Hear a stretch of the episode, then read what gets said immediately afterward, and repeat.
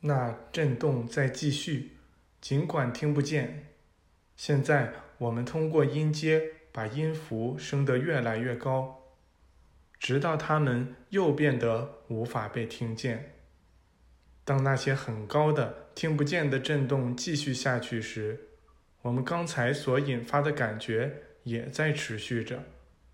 我们知道，无论是第一种情况还是第二种情况，那些震动都没有停止，甚至当它们超出肉体听觉范围时，我们正是把这些震动称为圣灵。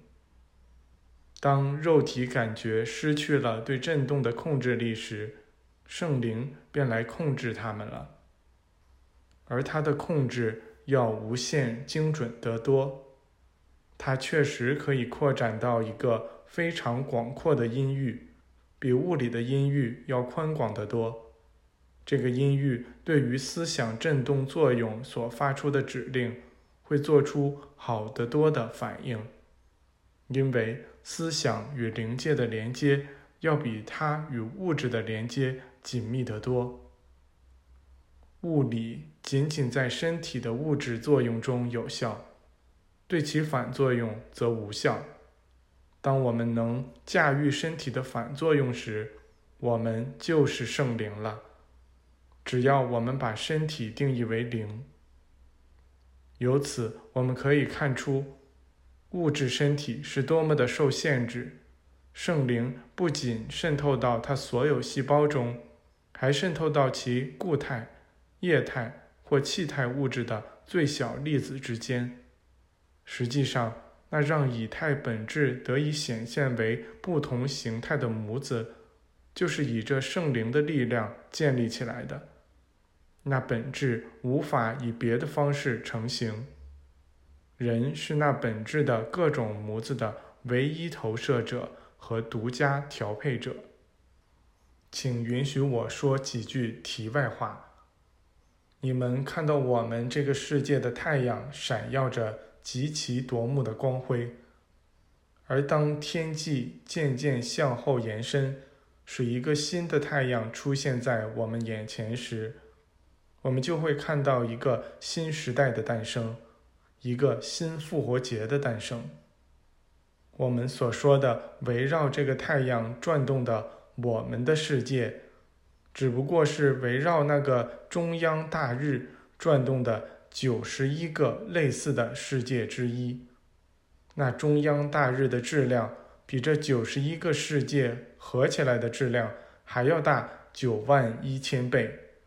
它是如此巨大，以至于。在完美秩序中，围绕它转动的九十一个世界中的任何一个，与它比起来都极其微小，小的就像一个原子中围绕其中央太阳转动的那些极小的粒子。你们把那个中央太阳叫做原子核。我们的世界沿其轨道绕中央大日一周。要用两万六千八百多年，它移动时与北极星的完全旋进保持着精确的数学关系。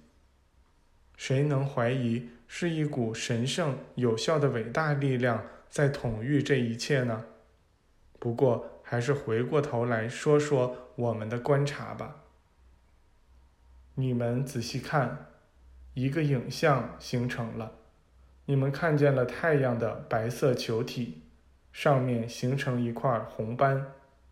再仔细看，你们会看到一块极小的纯净白光的碎片，从那个红斑喷射出来。那不是一道光线，而是一个运动的纯净光点，是一个生命的火花。它被发射出来，并被封入那应该诞生的事物中。在你们看来，那只是一个极小的光点，但对于能靠近去看它的人们来说，它是巨大的。这让你们感到奇怪。过不了多久，你们就将拥有一种工具，它可以充当你们眼睛的助手，让你们看到所有这些东西。它还会向人类揭示很多其他奇观。在数千个世代里，中央大日把能量发散物的和谐脉冲吸向自己，而那些能量发散物必定得散发出去或者爆炸。注意看，有一大团模糊的气态的东西通过爆炸脱离了太阳，这就是行星海王星诞生的景象。它这时还只是由太阳母体强力喷射出去的微小粒子或微粒构成的一个庞大群体。在最后爆炸前出现的那个亮点是一个日心，它也有能力把那些最微小的粒子吸向自己，并保持其凝聚力。